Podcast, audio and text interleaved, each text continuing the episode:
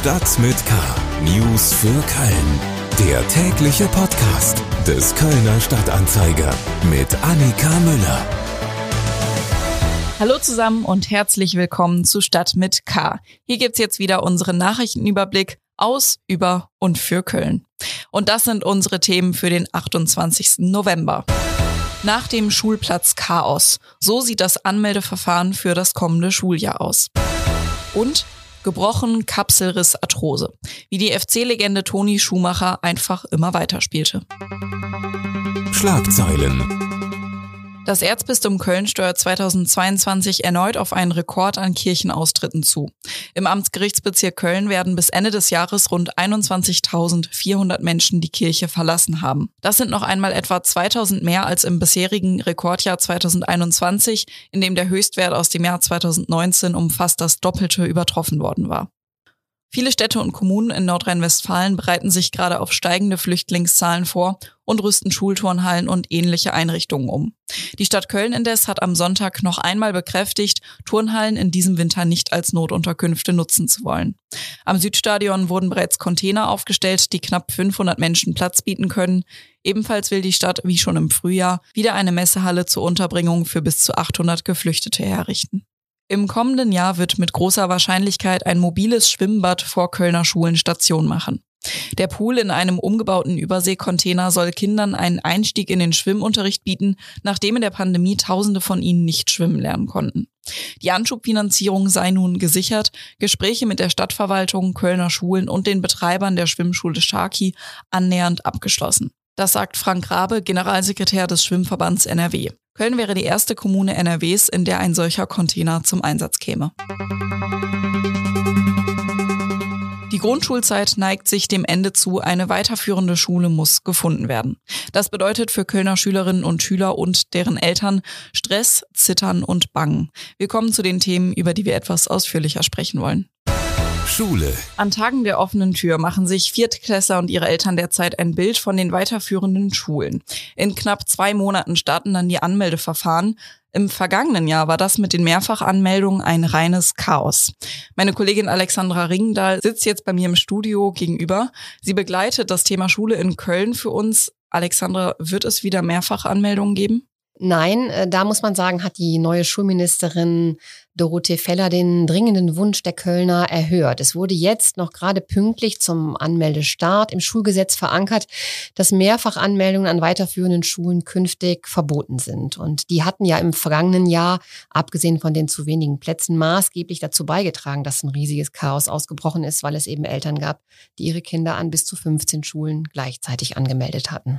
Was wurde denn noch geändert, um ein Chaos zu vermeiden? Ja, gleich geblieben muss man sagen, ist, dass die Gesamtschulanmeldungen vorgezogen werden. Also wer auf einer Gesamtschule abgelehnt wird, kann sich dann eben noch ohne Nachteil anschließend ähm, anmelden für einen Platz auf einem Gymnasium, Realschule oder Hauptschule. Die Gymnasialdirektoren wollten das in diesem Jahr mit viel Werf verhindern. Das ist ihnen aber letztlich nicht gelungen. Also die wollten das Verfahren ändern, dass es eben gleichgeschaltet ist.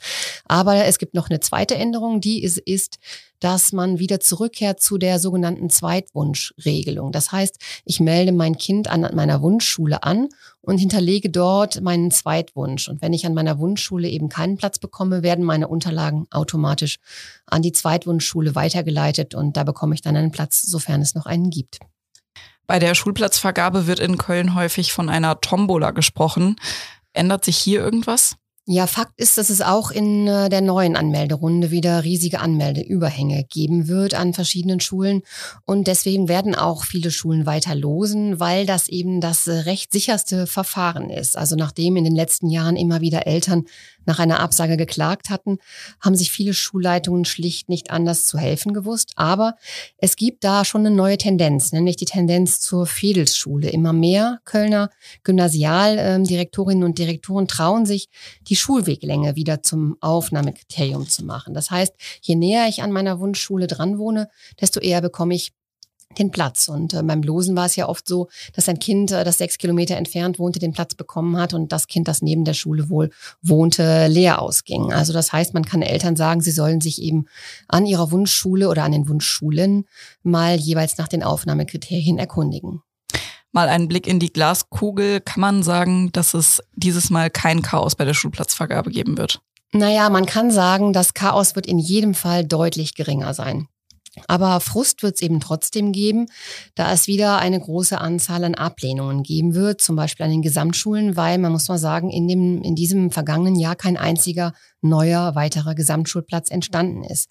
Und es wird auch jetzt wieder eine Zahl von Familien geben, bei denen auch der Zweitwunsch ihres Gymnasiums nicht erfüllt wird. Und die erhalten dann eben eine Liste mit den Schulen, auf denen es noch Plätze gibt.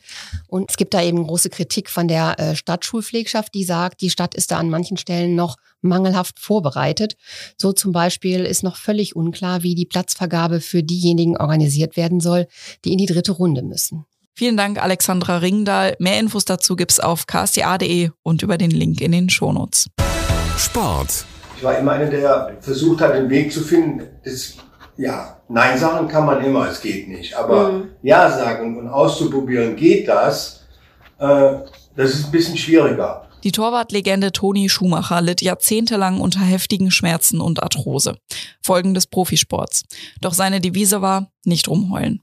Während Schumachers aktiven Zeit von Anfang der 1970er Jahre bis zum letzten Einsatz in der Bundesliga mit 42 Jahren haben sich unendlich viele Verletzungen angesammelt.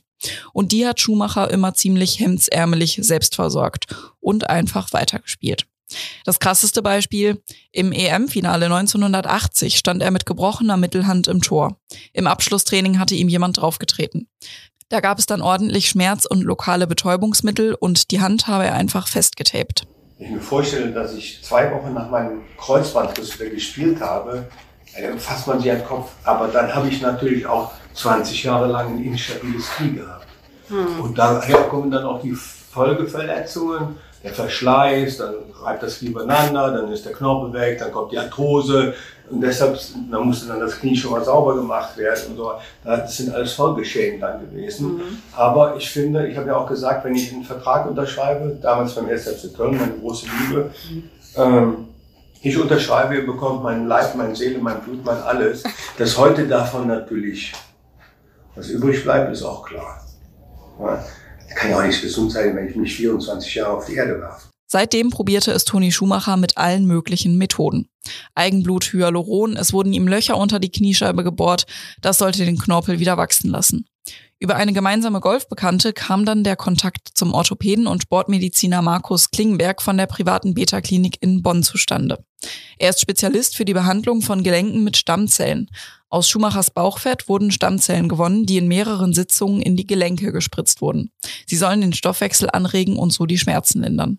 Toni Schumacher sagt heute, einige Wochen nach der Behandlung, die Lebensqualität habe sich deutlich verbessert, vieles sei jetzt wieder möglich. Was, was habe ich gemacht in meinem Leben? Ich bin nur rumgesprungen. Ein Leben lang. Und ich kann mich damit abfinden, zu sagen, oh nee, jetzt kann ich gar nicht mehr machen. Ja, dann einmal ein bisschen dann auch wieder muss man sagen, nee, ich muss mich bewegen, damit es vielleicht dann ne, auch wieder einfacher wird. Bin halt verrückter. Damit sind wir auch schon wieder am Ende von Stadt mit K angekommen. Mein Name ist Annika Müller und wir hören uns morgen wieder. Bis dahin. Stadt mit K. News für Köln. Der tägliche Podcast.